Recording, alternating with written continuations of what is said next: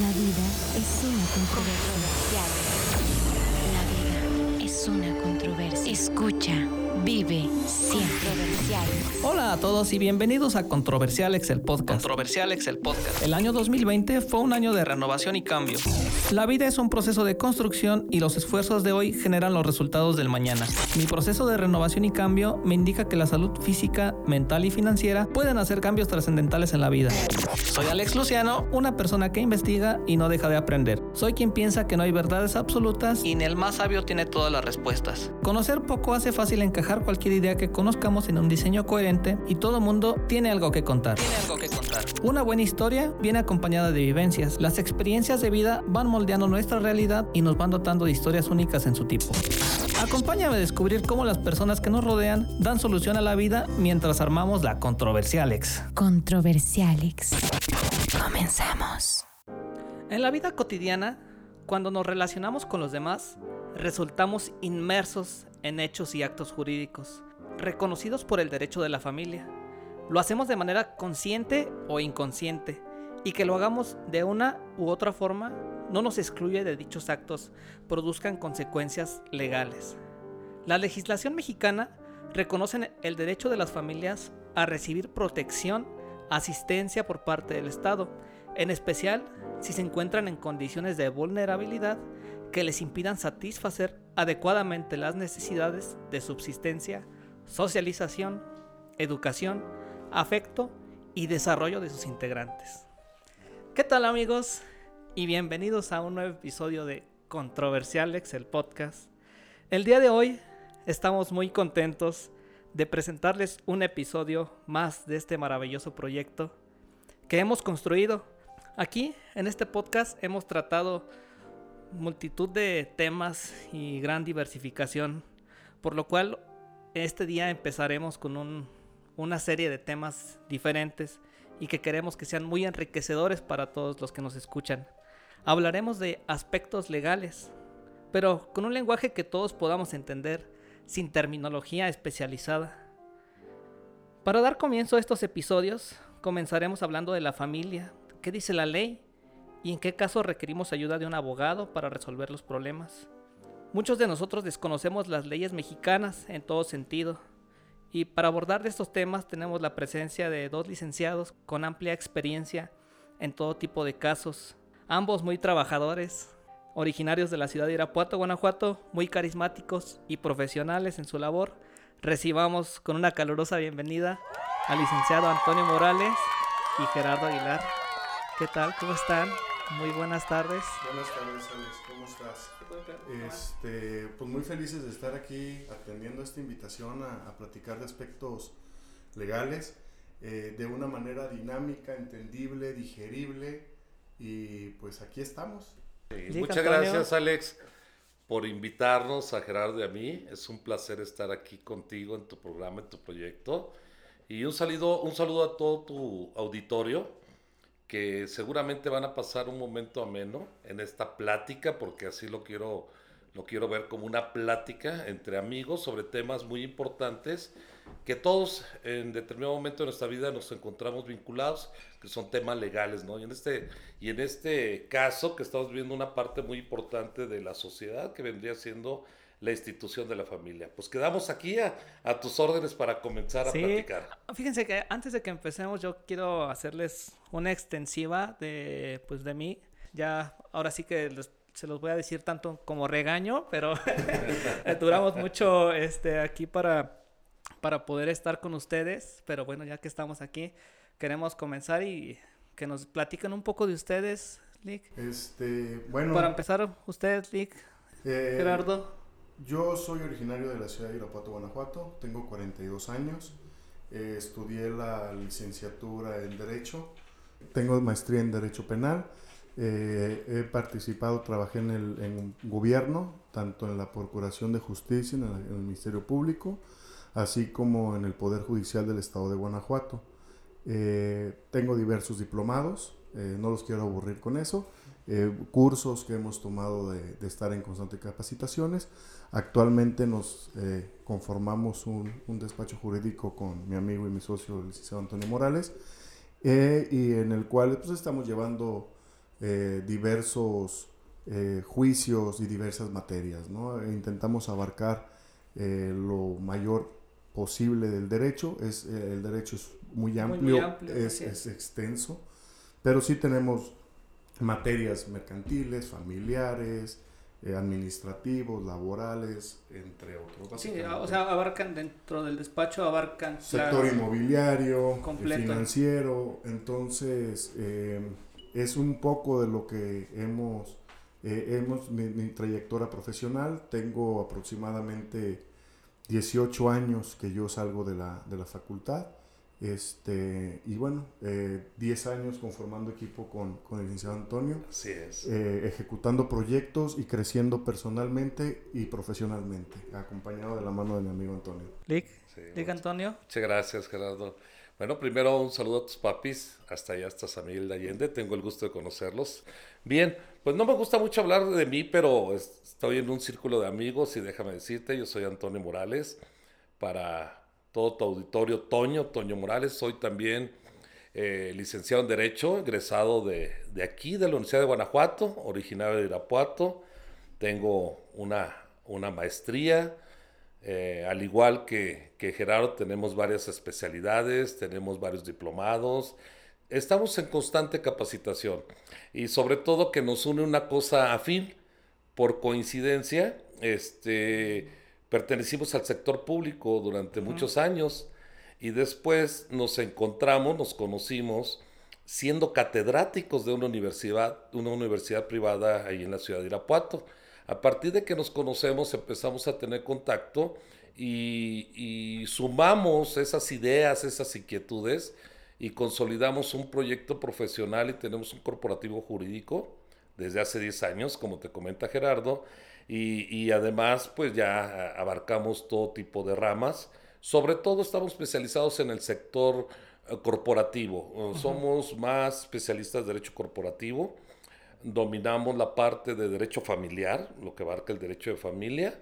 Manejamos derecho de amparo y diversas especialidades que nos dan un, un, un, lugar ahí en la ciudad de Irapuato como un despacho jurídico acreditado y sobre todo de vanguardia porque tenemos integrantes jóvenes, tenemos abogadas y abogados muy jovencitos que han ido creciendo en nuestro despacho y que inclusive han emergido y han engrosado, eh, han sido, este, nosotros decimos, nos lo robaron, fueron reclutados por empresas o por el sector público, ¿no? Eh, nos sentimos muy orgullosos de nuestro proyecto. Qué bueno, qué bueno y qué bueno que están aquí con nosotros. Y empezando la primera pregunta, licenciado o abogado? ¿Qué diferencia hay? Eh, la realidad... en eh, palabras que podamos todos entender, Rick. Sí, claro. La, la, realidad, Alex, es que no hay una diferencia como tal. Eh, creo que atiende más a la historia de la educación que se le puso el nombre de abogacía o de abogado. Anteriormente, los, las personas que estudiaban leyes salían con un título de abogado, así venía estipulado, como abogado y notarios aquí en Guanajuato. Hubo generaciones que salían con, con, ese, con ese título, ¿no? De abogados y notarios, inclusive eh, tenían ya la, el, estudio, la especialidad de lo que actualmente se tiene que estudiar para, para poder adquirir o accesar a la notaría pública. Posterior a ello fue evolucionando las materias el derecho y la educación. Parte de esa educación se cambian a las licenciaturas y estas licenciaturas le ponen licenciatura en derecho. Y de ahí, pues obviamente se, retorna, se, se, se, retorna, se retoma, eh, retoma el nombre a licenciado. Eh, la realidad es de que es, es lo mismo. Es correcto decirlo de, de, cualquiera de, las dos, de cualquiera de las dos maneras. Este, eh, en, los, en el argot eh, más clásico, de la abogacía más clásico, porque también ha sufrido, el derecho ha sufrido una, una transformación muy importante, de no tanto este, palabras rimbombantes, por ponerle el nombre, eh, se fue también eh, aligerando este tema. Prácticamente de las universidades están saliendo licenciados en Derecho, así vienen los títulos como tal, y bueno, es exactamente lo mismo. Alex. Eh, la realidad de las cosas es de que los abogados que tienen el título finalmente tienen una cédula, nosotros atendemos esa cédula, nosotros ante los tribunales o agencias del Ministerio Público, nuestra cédula, es la que realmente nos está avalando como licenciados en Derecho y que podemos actuar en diferentes, eh, con diferentes autoridades. ¿no? Una de las cosas más especiales creo que en el derecho es que se, son como muy rectos en las palabras y en el entendimiento de todas las leyes, ¿no? Entonces, creo que para ustedes es bien importante el saber redactar, el saber comprender las leyes, porque en alguna de esas una coma, un punto mal puesto, se puede dar una interpretación diferente de lo que quiere decir una ley, ¿no, Rick? Sí, claro. Bueno, es parte de nuestra formación, Alex. La formación de abogado no significa precisamente aprenderse de memoria toda la normatividad de todas las materias que existen en el mundo jurídico. Pues hay desde materia civil, mercantil, hay materia penal, eh, actualmente ya fue expandiéndose y desarrollándose la ciencia jurídica y ya hablamos de derecho ambiental, derecho informático, etc.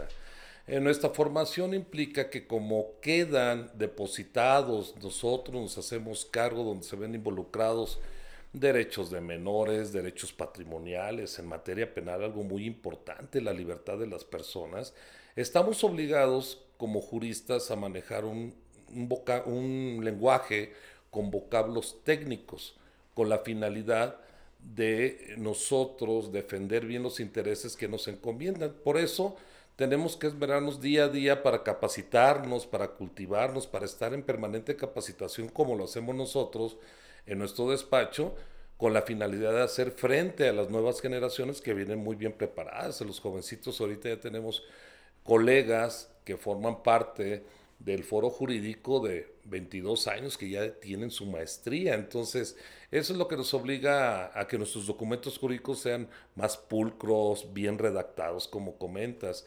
En conclusión, en la actualidad ya se habla de argumentación. Ese es el, concepto correcto de la actualidad. Tenemos que argumentar bien para demostrar las pretensiones de nuestros clientes. Y ahora, ¿cómo le pasan ese mensaje al, al cliente? Que de en la forma en la que la puede entender de manera clara, correcta y que a la primera diga, ya la entendí? Eh, es un tema muy complicado. Creo que nosotros eh, atendemos a problemas. Finalmente, cuando una persona acude con nosotros es porque tiene algún inconveniente personal o patrimonial eh, o de algún otro tipo de índole, pero atiende un problema. Entonces, eh, lo primero que realmente tenemos que hacer es escucharlos, darnos a entender eh, con palabras llanas como esta plática que estamos teniendo, para que puedan comprender cómo opera el derecho. Eh, no podemos estar hablando de una norma y de una jurisprudencia, este, un tratado internacional, porque la realidad de las cosas es de que pues, el común de las personas no conoce esa terminología, ¿no? Entonces tenemos que explicar de una manera muy digerible, con un lenguaje muy coloquial, a cada persona que tenemos enfrente. No es lo mismo que tenga un profesionista, a que tenga una persona que tenga otro, otra, una calidad comercial, este, o alguna otra persona que a lo mejor no tenga, haya podido acceder a los estudios. Entonces es nuestra obligación sabernos transmitir y explicar con cada uno de los clientes al momento que lo tenemos de frente para poderlo analizar, poder saber si nos estás entendiendo o no nos estás entendiendo. Nosotros realizamos muchos mapas mentales. Nos gusta trabajar en hoja, explicar cuál es el problema, cuál es el procedimiento, explicarle qué es una demanda, qué es una contestación de demanda, qué es una reconvención, qué es el término probator, etcétera, ¿no? Cosas que, como tú te quedas, ¿qué es eso? ¿Qué es eso? Son partes de, de un proceso que lleva que lleva inmerso una demanda de carácter familiar en este caso y que es muy común. Llegan con un problema, ellos dicen, me, vienen, me van a querer quitar a mi hijo, lo puedo perder, ¿cómo no lo puedo perder?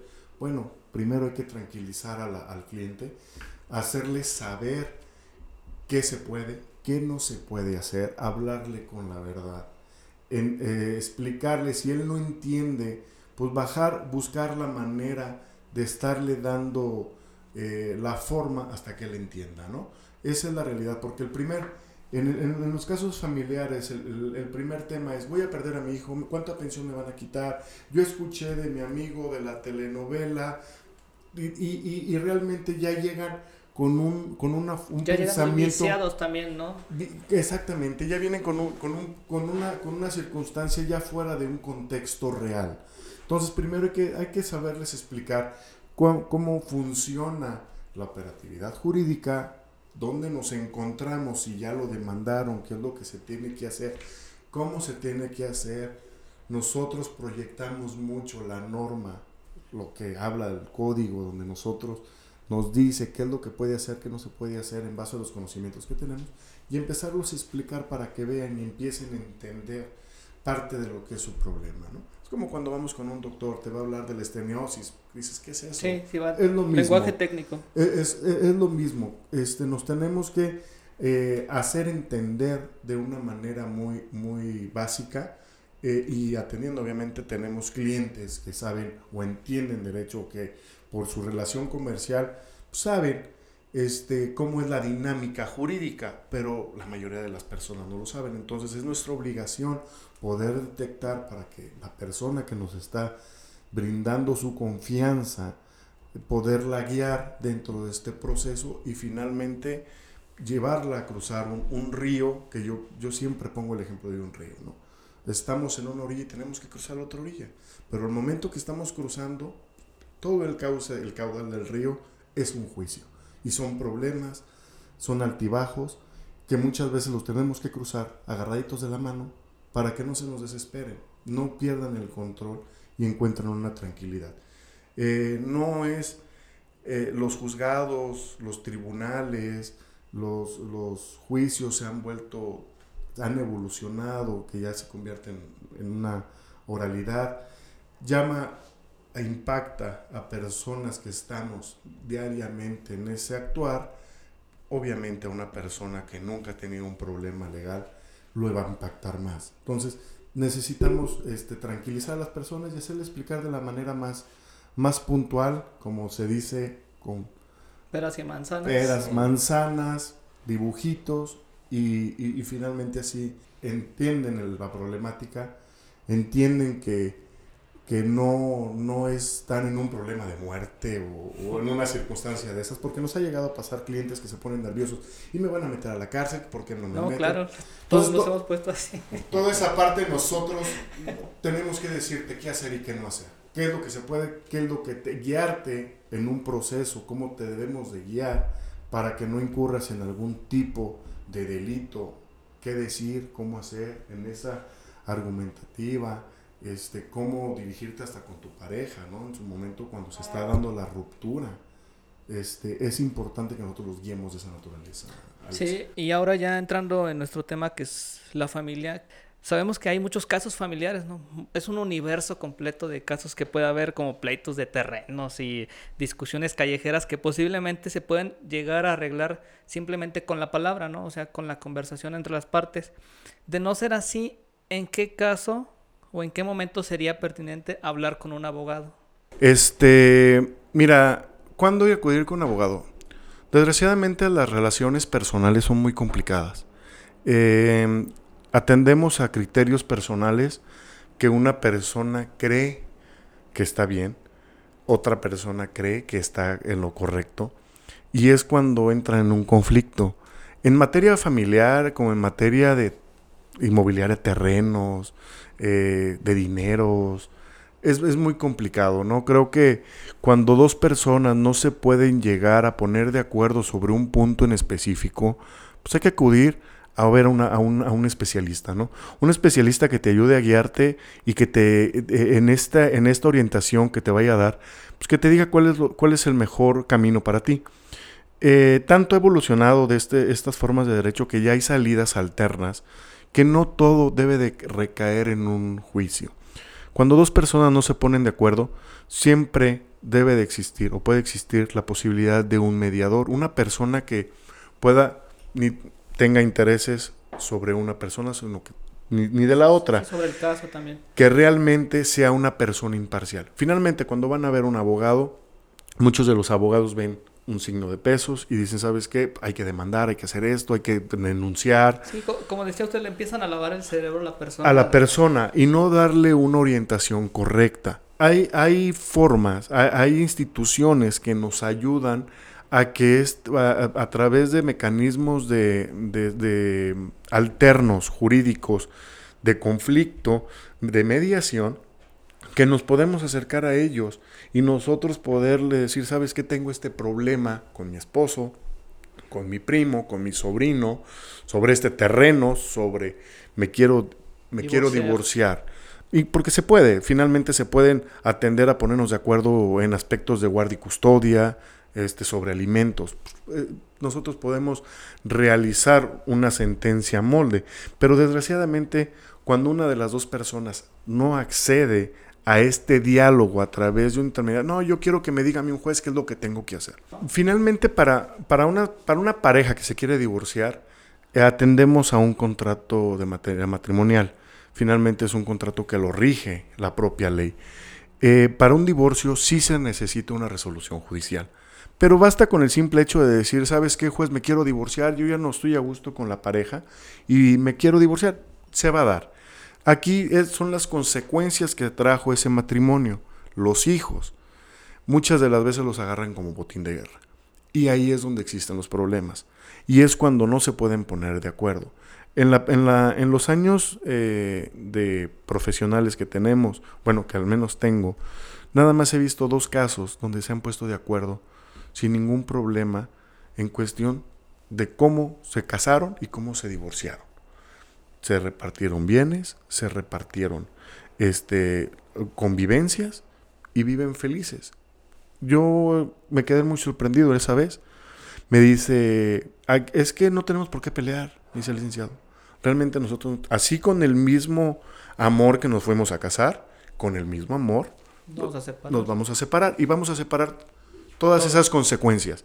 Desgraciadamente pueden existir infidelidades, pueden sentir otro tipo de emociones que no dejan ver a las personas con una claridad para poder llegar a esta, a esta sensibilidad y poder resolver los problemas como gente civilizada, platicando, eh, con a lo mejor una persona que te oriente para efecto de que no exista ningún problema y ver hacia futuro sobre las, las consecuencias que se derivaron de, de este matrimonio.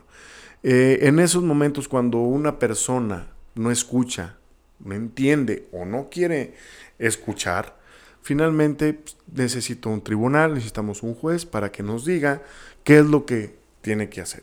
Ahí es, agarran a los, a los hijos, de un lado está el papá entregando dinero, agarrando al niño, y la mamá recibiendo el dinero y soltando al niño. Entonces, son, son circunstancias de que todo esto ha, ha venido regulando a la armonía jurídica familiar y se han estado eh, solucionando esos aspectos, o al menos los, los, legisladores, que son los creadores de la ley, o los que crean la jurisprudencia, Suprema Corte, los, diferentes tribunales, eh, empiezan a notar cuál es la problemática y le empiezan a emitir ciertos criterios que a nosotros nos ayudan a orientar mejor a la persona que están. Eh, esos son los casos cuando dos personas no se pueden poner de acuerdo, sacudir con un, con un, profesional. Desgraciadamente, muchos de, de, los colegas o, que están en el ámbito legal, pues obviamente antes de atender a esos mecanismos de mediación, pues sabes que vamos, vamos a demandar, demandar, vamos a demandar, ¿no? Es bien importante lo que acaban de decir tanto tú como Gerardo. Eh, no hay que invisibilizar los problemas eh, y menos los de temas familiares. Bien lo platicas, de un tema de divorcio se genera una serie de, de, de problemáticas eh, tratándose de, de, guardia y custodia, de convivencias y de visitas, de pensiones pensión alimenticias, que ahorita, como, como, lo comentaste hace ratito, Gerardo, ya no es problema divorciarse en cuanto a la disolución del vínculo matrimonial. Ante la mera solicitud de unos consortes se da, opera el divorcio. El problema son las reparticiones patrimoniales, las pensiones alimenticias, todo lo que, todo lo que comentaron. Entonces, es una alternativa positiva. En primer lugar, una pregunta que hiciste, ¿no? Así, bueno, cuando yo tengo un problema, ¿qué hago? Pues, hay, que acudir, hay que acudir con abogadas y abogados serios, establecidos, de preferencia como lo somos nosotros, que estamos acreditados y estamos colegiados en colegios de, abogados, en donde eh, tengamos esa acreditación profesional, porque lo más importante que deben de tener las personas al momento que visitan un abogado es la asesoría informada. Ese concepto es un concepto anglosajón muy importante. Asesoría informada. Es algo parecido a aquel cuando vamos nosotros al médico, ¿no? Que, que damos nuestro consentimiento informado de que va a operar a un familiar y, y que le estamos dando toda la autorización. Es algo parecido con la reserva, ¿no? En este caso, la asesoría informada, que significa que con palabras muy entendibles, le expongamos cuáles son los alcances de su problemática, cuáles son las, eh, las posibilidades y las consecuencias de, ese estatus jurídico y buscar alternativas de solución.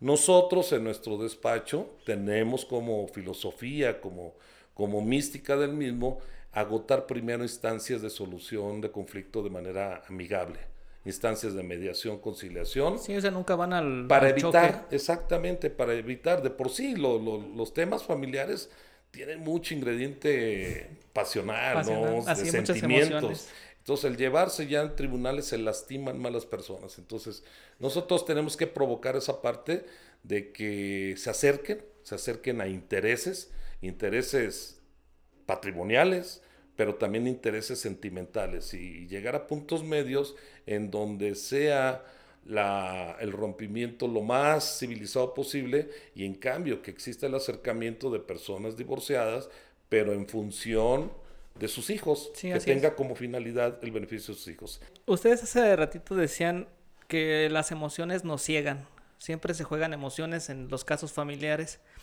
Cuando estaban creo que antes de, pandemia, porque pues sí, como dicen, es un caso aparte, ¿no? Cuando iban, cuando estaban en audiencias, ¿cómo era su sentir ante los casos complicados? O sea, cuando tenían a la contraparte muy fuerte. O sea, ¿ustedes cómo controlan esos, ese tipo de emociones? Bueno, finalmente atendemos a un profesionalismo eh, y no realizamos cuestiones personales dentro de un litigio. Finalmente, cada, cada persona, cada abogado, trazamos eh, cierta línea de estrategia jurídica y sobre esa nos, nos, nos, la llevamos, ¿no?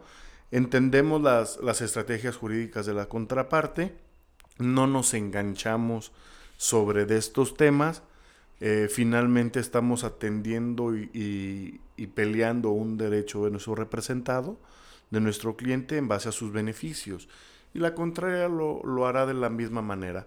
Eh, no, no involucramos nosotros aspectos de sentimientos eh, respecto de, de, de que me dice, oye, es que muchas veces en este par... Y, siento que es complicado llegar a esa parte, ¿no, Link? O sea, el eh, momento de que todo el ataque que viene llegando sobre de la contraparte como... La, la, realidad es de que sí hay un ataque, pero finalmente es jurídico, porque ya en los juicios orales, pues estamos en un, en un, en un aspecto transversal, ¿no? O sea, le hablamos, le decimos al juez, le dan el uso de la palabra la contraria, la contraria atiende a lo que a lo que nosotros estamos hablando, finalmente se crea un debate. Y sobre el debate, pues es lo que nosotros debemos de estar atendiendo. Eh, no nos ha tocado faltarnos el respeto, ni mucho menos. Eh, hemos, atendemos a estos, a estos profesionalismos, hemos tenido contrincantes profesionales eh, y dejamos los sentimientos a un lado. Si se calientan los ánimos al momento, la realidad es de que no, no Alex, no, no se calientan. Al menos nosotros mantenemos la, la, cabeza fría, eh, la compostura dentro de un juzgado, porque al final el tribunal merece un respeto, la autoridad que es el juez versa que esté ese respeto dentro de audiencia, no hay faltas de respeto como tal, sino puntos de vista y argumentaciones en base a cada una de las estrategias legales. Finalmente va a haber un caudal probatorio que se analizará en su momento por un tercero que es el juez y que él dirá quién de los dos tendrá la razón. Y en caso de que no, bueno, hay demás instancias que nosotros podemos acudir, que es la apelación.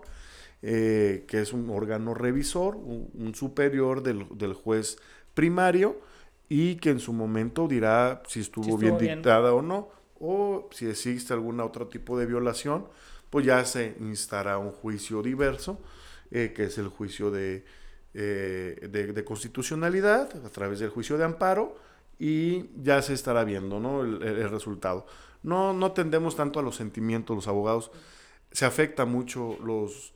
la relación profesional, La relación profesional, realmente vemos nosotros a, nuestros representados que están pues, en algo eh, de un problema y pues obviamente son a los que ellos deben de tener cabeza Cabeza fría. Fría, no deben de ver cabeza fría, porque pues si no van a decir, oye, mira, tengo este licenciado y ya se me puso loco aquí en la audiencia, pues ¿qué va a pasar, no? Así es. Sí, hay muchos abogados que les gusta el protagonismo.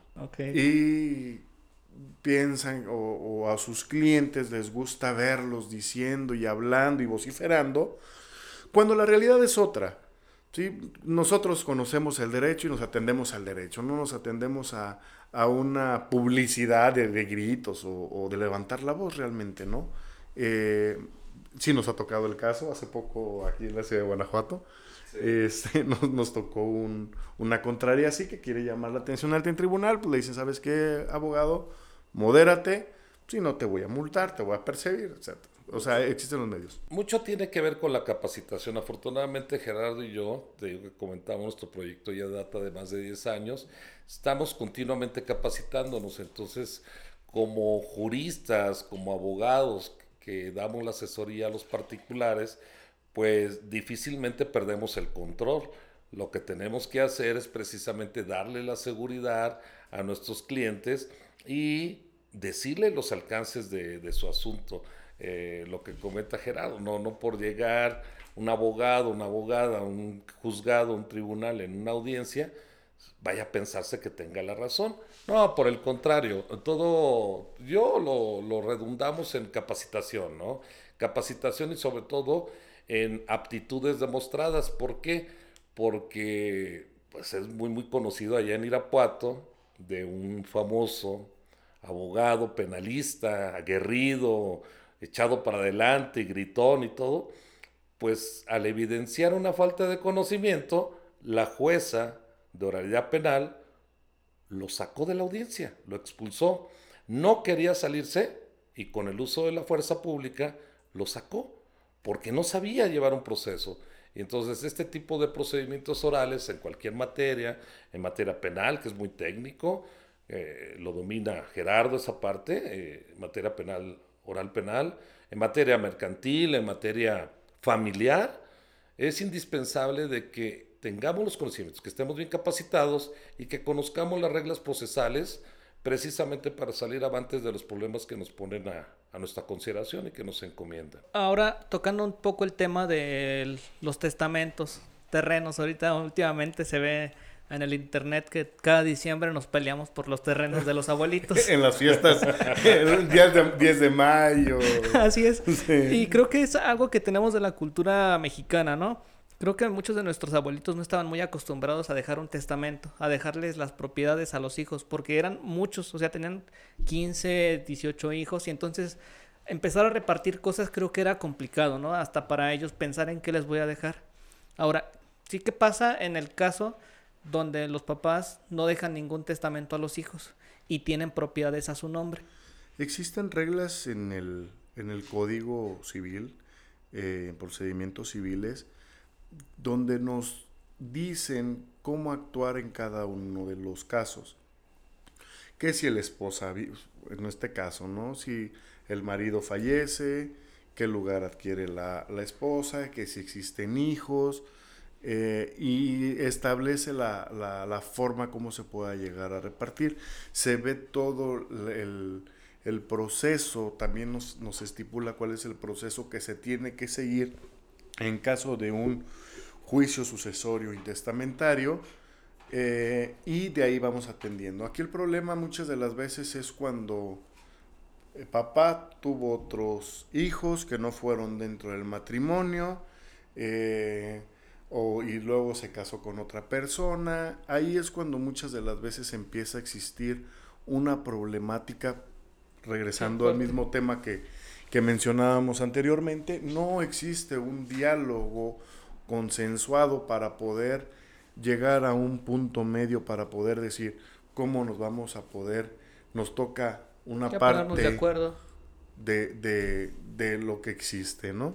Eh, finalmente, eh, no, porque va a ser el albacea mi, eh, mi hermano, yo quiero ser, o ya falleció el hermano, al que le correspondía, pero ese hermano tiene hijos, los hijos son menores de edad, y se empieza a crear una, una problemática jurídica este, que, es donde empiezan los problemas reales. ¿no?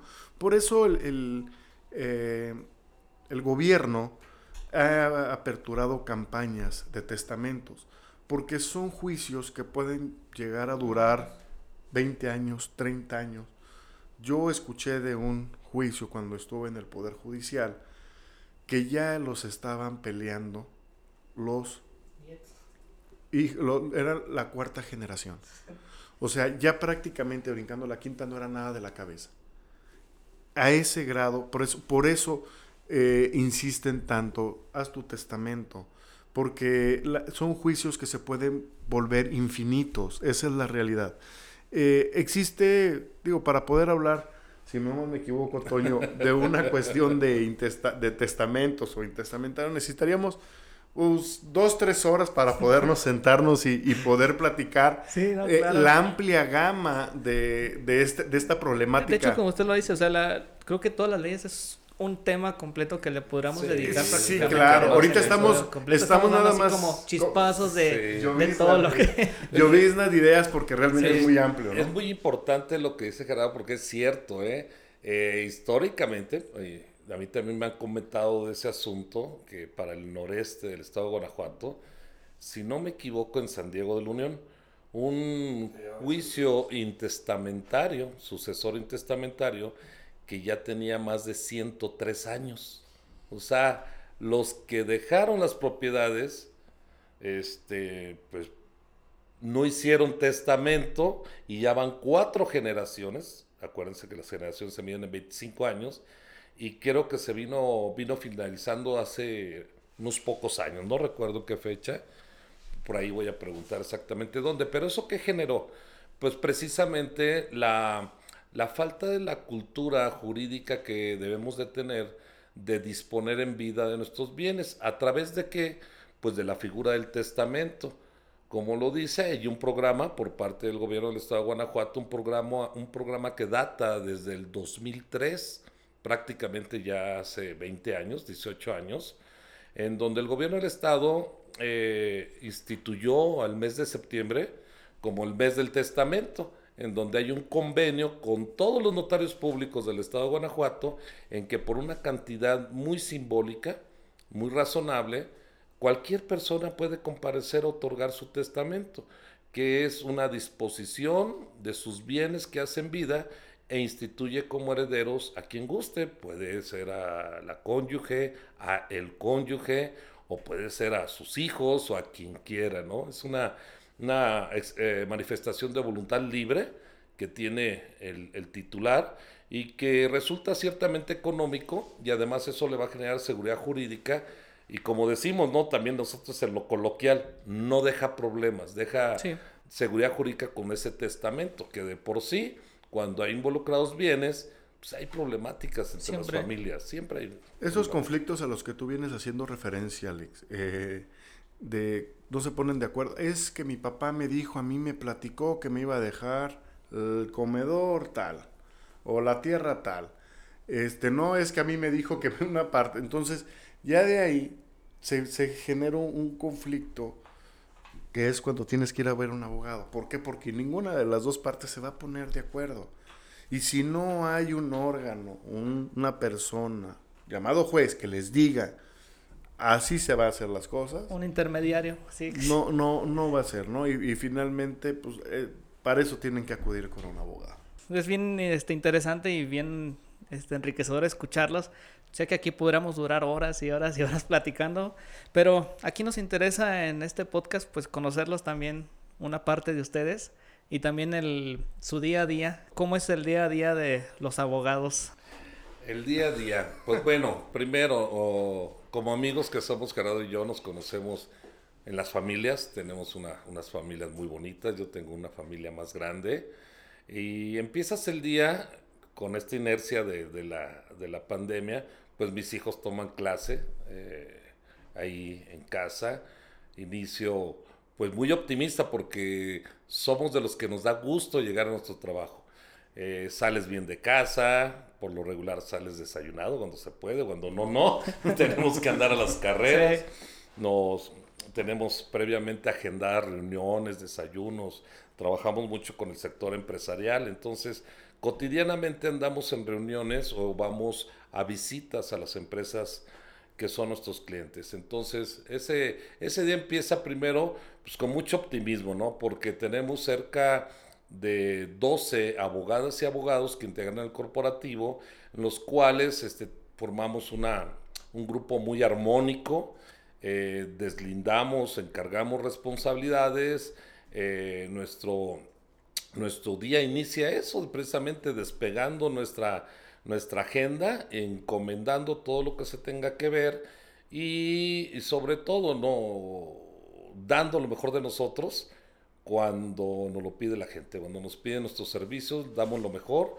Desde un simple asunto que se pueda considerar muy sencillo en materia civil o en cualquier materia, puede ser un documento mercantil de los, de los denominados pagaré de 5 mil pesos, muy sencillo, o puede ser, nos han encomendado asuntos muy cuantiosos, en donde eso te habla de, del esmero y la calidad profesional que tenemos ahí en el despacho. Es una, una parte muy bonita de que, de que trabajamos armónicamente y la gente que trabaja con nosotros también está muy a gusto. Dick, su día a día. Hay una parte que se le olvidó, Toño.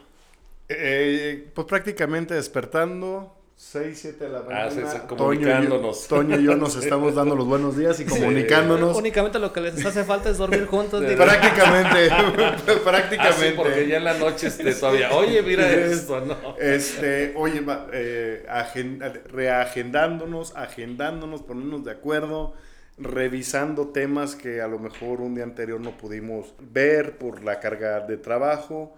Eh, yo también, de igual forma, tengo mi esposa, mi hija, eh, toman clases, eh, mi esposa es maestra, toma la clases en casa, mi hija toma clases en casa. Salgo muy temprano a la oficina a ver clientes, a ver a, la oficina, a hablar con Toño, organizarnos, organizarnos, este, y pues a trabajar.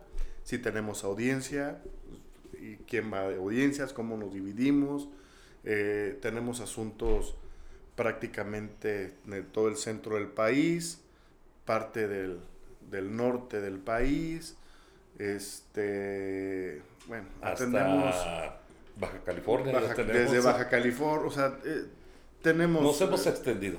Eh, eh, tenemos ámbito de presencia en diferentes estados de la República, no nada más aquí en Guanajuato.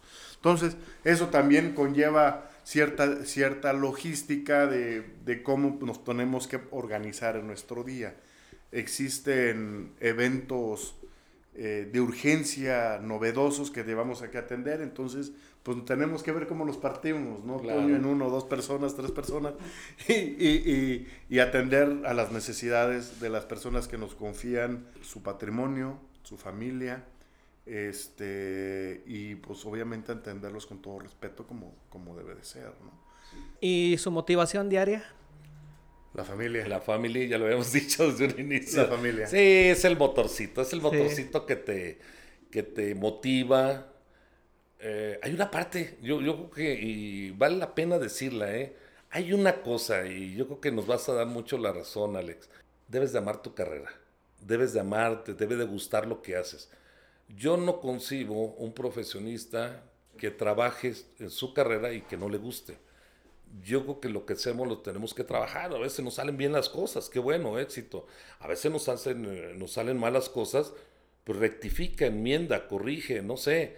Este, siempre son los retos que tienes que afrontar como ser humano y como ser humano profesionista, de que tienes que trabajar el día a día tu persona y tu persona pero como profesionista, proyectarte. Somos seres humanos, estamos sujetos a errar también y eh, esa parte de, del, del, error, pues no es otra cosa más que un área de oportunidad para mejorar después. Gracias por sus palabras, Lick. Y los pequeños detalles de la vida que disfrutan. El tiempo con, eh, en lo personal. Muchos. Eh, Gerardo, usted primero. eh, el tiempo con familia. Desgraciadamente, la carga laboral nos absorbe mucho. Creo que coincidimos, Toño. Eh, nuestro día empieza a las 6, 7 de la mañana. Mañana empieza a las 4 de la mañana. Y desgraciadamente nos ausentamos por periodos largos dentro del, del día a día entonces, yo disfruto mucho los fines de semana. Eh, los, me gusta la recreación en campo. Realmente acudo mucho al campo y hago diferentes deportes. Este, en, en los cuales involucro a mi familia, mi familia, mi esposa, mi hija me acompañan y, y, es la manera en que yo puedo esos pequeños grandes placeres tener este, disfrutarlos, eh, esos ese tiempo y dedicárselos a ellos, ¿no? Este, porque finalmente de lunes a viernes, eh, que es la etapa... Sí, la jornada laboral prácticamente. que también a veces nos toca trabajar sábados o domingos, por las cuestiones de los asuntos penales, que no llevamos muchos, eh, atendemos a asuntos muy tranquilos, en el, no, no llevamos asuntos de alto impacto, eh, no graves, por ponerlos este, de una manera más entendible.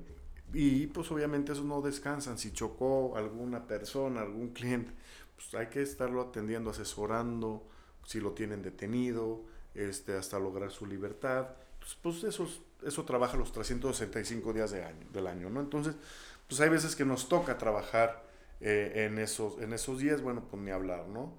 Eh, lo hacemos por la familia y esos son mis mayores placeres, irme al campo a dar la vuelta. ¿Lictoño? Sí, algo parecido, este, compartimos esos, esos gustos, me gusta mucho nadar, me gusta mucho el campo, estar al aire libre. Eh, guardo un gusto muy especial por la, por la lectura. Me gusta mucho leer me gusta estar en contacto, el salir al aire libre, disfrutar un, amanecer o un anochecer, eh, el sentir la naturaleza, porque prácticamente nosotros somos una profesión muy, tenemos una profesión muy sedentaria, muy sedentaria porque estamos en oficina, en audiencia, todo eso. Entonces, cuando hay la oportunidad de, de salir al campo, eso lo disfrutamos mucho, yo lo disfruto mucho. Y me gusta mucho viajar. Y luego también hay una, una, partecita de mí que me ha encantado durante muchos años, que me dedico a la docencia.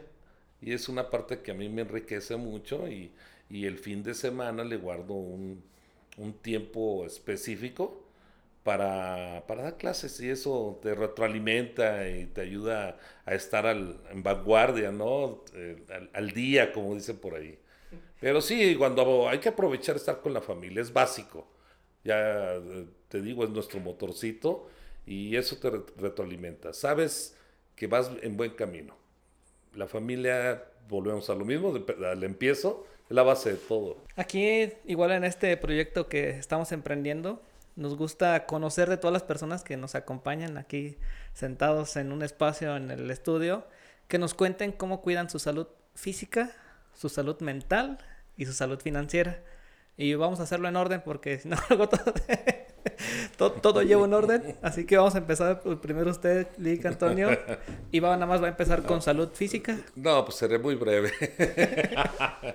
no, este, ciertamente pues ya no, ya no hago deporte como antes lo hacía. Pero como, lo, como te comentaba, ¿no? Cuando estoy en el al aire libre aprovecho una simple caminata. Me gusta caminar, salgo a jardín, trato, los trabajos de ahí domésticos te ayudan mucho al desestrés, ¿no? Eh, cuando tengo oportunidad hago actividad física. ¿Me deseas el otro rubro? No, si ya terminó con salud física, vamos a pasar. ah, sí, y, y, siempre procuro, procuro, porque a veces no nos lo da nuestra actividad, alimentarme sanamente dentro de lo que cabe, considero y consideramos, pues yo conozco a mi amigo Gerardo, somos gente sana, no, no, no padecemos ninguna enfermedad.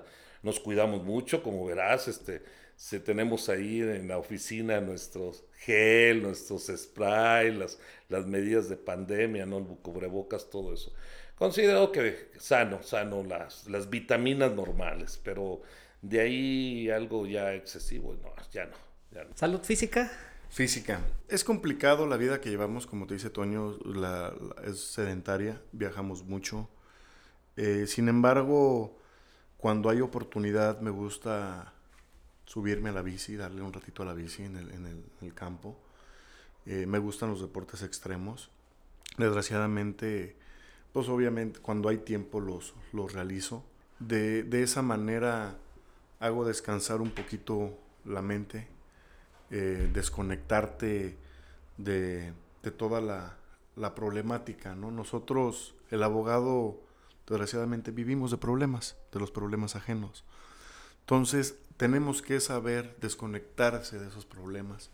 Eh, una de las formas es subirme a, alguno de, de, los motores que me gustan, tengo moto, este, a lo mejor subirme a una moto, darle en el, en el cerro, este, desestresarme de esa manera, tanto como eh, ejercicio no, pero sí como esparcimiento, desconectarme, que no suene el teléfono, desconectarme un ratito de la civilización y así poder estar conmigo mismo. Realmente esos espacios los hago yo con un grupo de amigos, pero finalmente eh, me, me, tranquilizo y, me encuentro esa paz interior, física y mental al no estar pensando el asunto fulanito, el, esta cosa, este, eso, eso es parte, ¿no? De, y la económica. Iba a hacer un comentario antes de que pase el económico. Usted entonces es, es muy pegado el, la salud física con la salud, fin, con la salud mental, ¿no? Porque mientras va cuidando su salud física, al mismo tiempo que dice me desconecto, va cuidando la salud mental, ¿no? De esa parte, este va, sí. como le digo, esos dos aspectos. Desgraciadamente no te puedo decir que tengo un cuidado de salud, eh, porque no pues, padezco de, de, obesidad, esa es la realidad de las cosas, sin embargo, eh, es por la vida sedentaria que tenemos, ¿no? O sea, no hay oportunidad de ir a comer a la casa. Sí me, me podrán decir, oh, pues te la pasas trabajando. Pues sí, o sea, es lo que nos gusta hacer. Y mientras la vida nos preste hacer esto, lo vamos a estar haciendo, es lo que comentaba Toño. Nos gusta nuestra profesión, amamos lo que hacemos y eso es lo que nos impulsa. Obviamente cuando hay tiempo, pues le damos un ratito a la bici. Obviamente, pues las tortas que me comí en la mañana, los tacos, pues no, no se pudo, ¿no? Sí, claro. Bueno, come un poco más sano. Es, me meto a regímenes alimenticios, pero bueno, los, los voy campechaneando, ¿no? Este, sí me ayuda mucho esa parte eh, de cuidar ambas, ambas cosas, ¿no? Y eso es lo que hace que lleguemos el día lunes, si es que no hubo trabajo el fin de semana, el día lunes lleguemos... Con la energía llena. Con la energía llena, sí, con ganas de, de seguir. Finalmente nos gusta lo que hacemos, Alex. Ok. Toño, su salud mental. La salud mental. Y después pues, la salud financiera. Pues no, eso, eh, la salud mental va muy ligada a tu propia capacitación como, en primer lugar, como persona, que ya te involucra toda tu, tu personalidad, tu temperamento, tu carácter, y con la evolución y desarrollo de tu personalidad. Son complementarias, no caminan paralelas. Eso te va a dar lugar a, eso te va a dar para que vayas adquiriendo pues mecanismos de técnicas de control. ¿Por qué? Porque nosotros, nuestro trabajo es tener problemas en las manos a diario. Imagínate que nos, que nos metamos mucho en el problema, pues entonces también nos contaminaríamos. Eh, hemos adquirido las destrezas, eh, hemos adquirido técnicas tal vez empíricas en despojarte de, de esa problemática que deriva de nuestras actividades laborales. Y esa salud mental pues se ve complementada precisamente con las actividades familiares. A mí me gusta mucho vacacionar con mi familia, eso, esa parte se me había olvidado. La primera oportunidad que tengamos, que tenemos, pues a salir a la playa, nos gusta mucho ir a la playa. Tiene que ver mucho también con, con el saber escuchar a los amigos. Eh, un profesionista y más el abogado, eh, un abogado no, no tenemos la verdad absoluta. Siempre cuando tengamos duda hay que pedir el consejo de un amigo, un buen consejo, ¿no? Eso nos ayuda a, perfilarnos bien en nuestra problemática. Te comento, no tenemos la razón absoluta y eso te ayuda mucho a guardar una estabilidad emocional, un buen consejo, a, a, rediseñar tus proyectos. Hay cosas como seres humanos que a veces no salen bien, pues hay que rediseñarlo, hay que reencauzarlo y, y todo hay que verlo desde una parte integral. Por eso te comento, es la personalidad propia más tu desarrollo profesional como abogado y eso complementado con tus actividades extralaborales es que te genera una salud mental equilibrada. ¿Y la salud financiera, Dick? Pues es otro complemento, porque si... ¿Usted cómo hace para cuidar su salud financiera? No, pues primero tienes que ser congruente entre lo que haces, entre lo que piensas, dices y haces.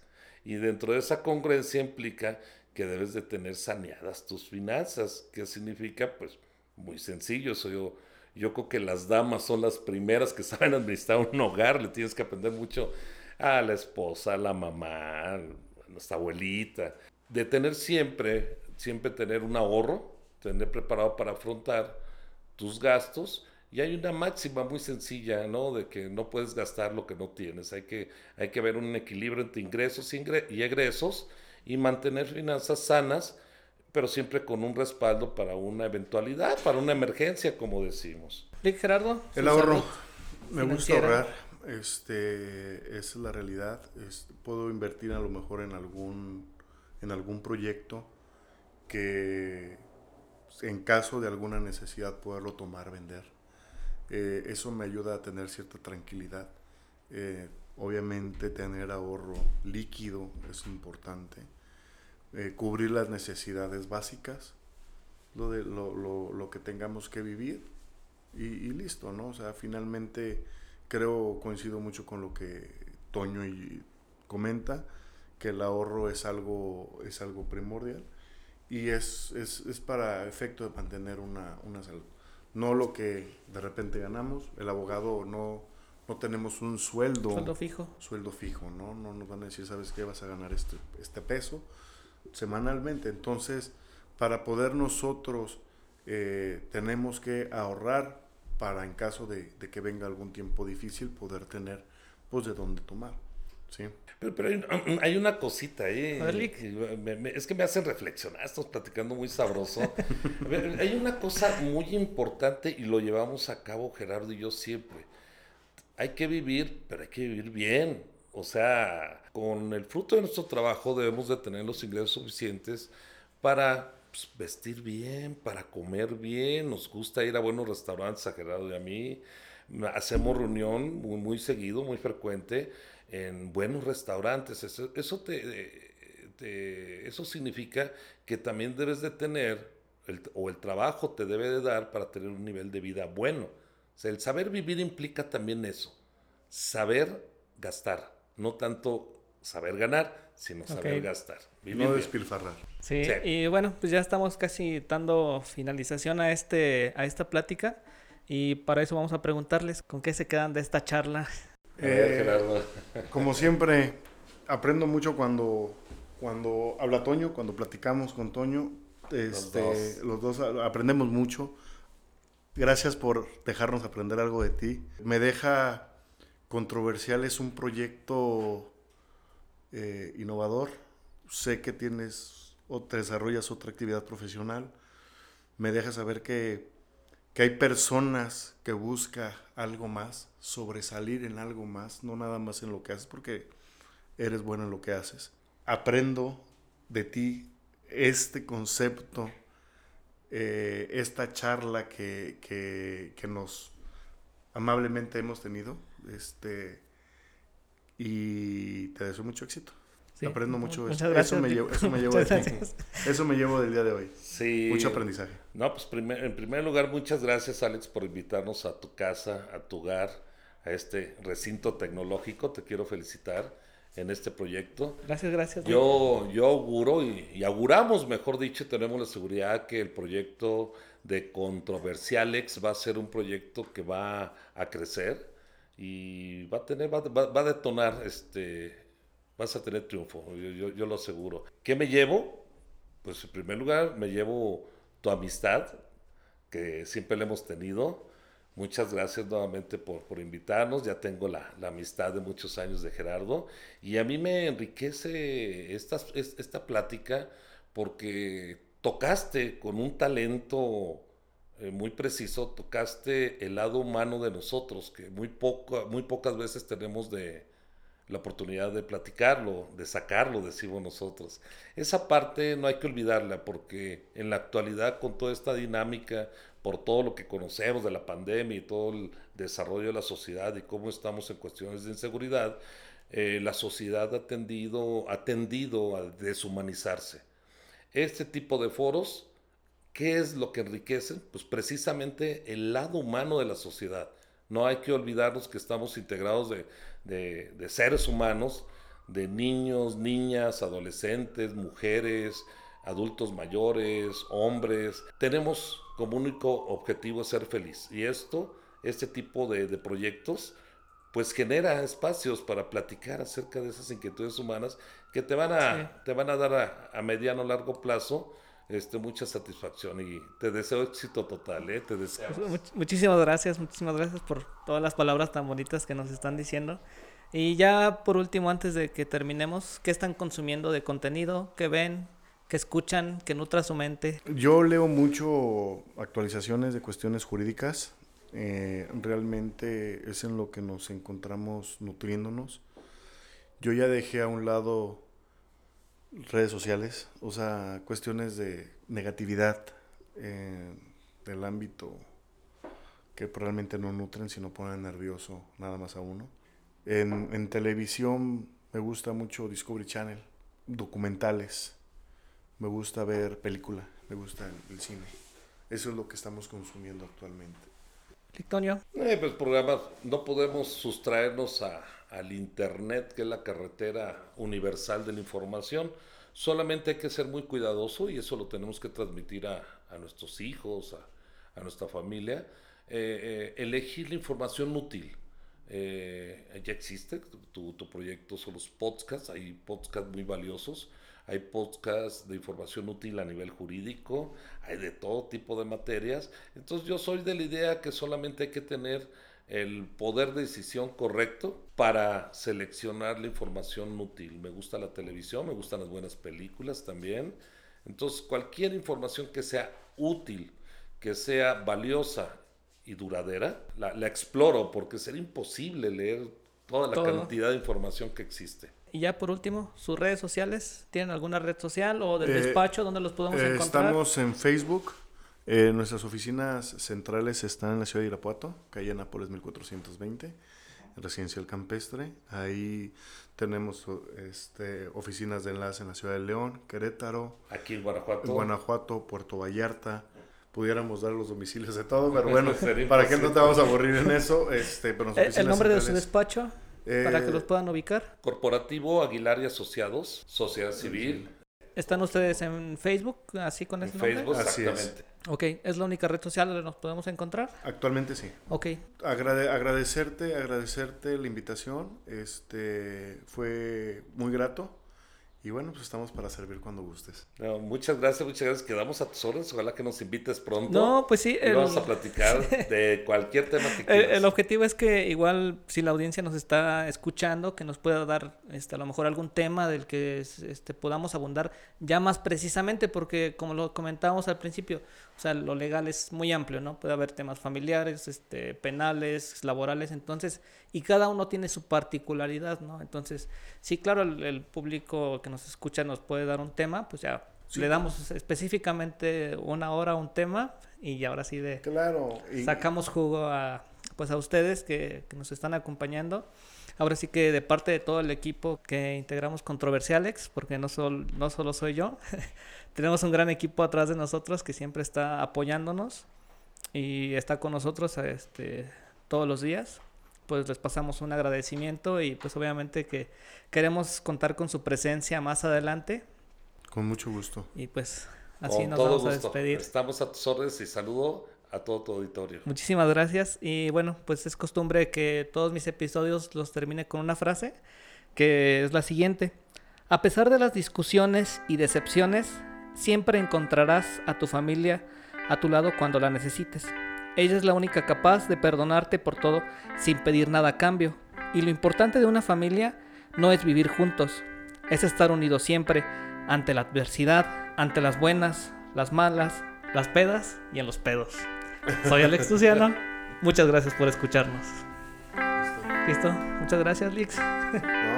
Estamos. No, pues gracias. ¿Qué tal, Pinche? Toño, faltó decir, ah, me somos bien pedote. No te quería decir mis gustos. Esto fue Controversiales. Nos escuchamos en el próximo episodio. Adiós.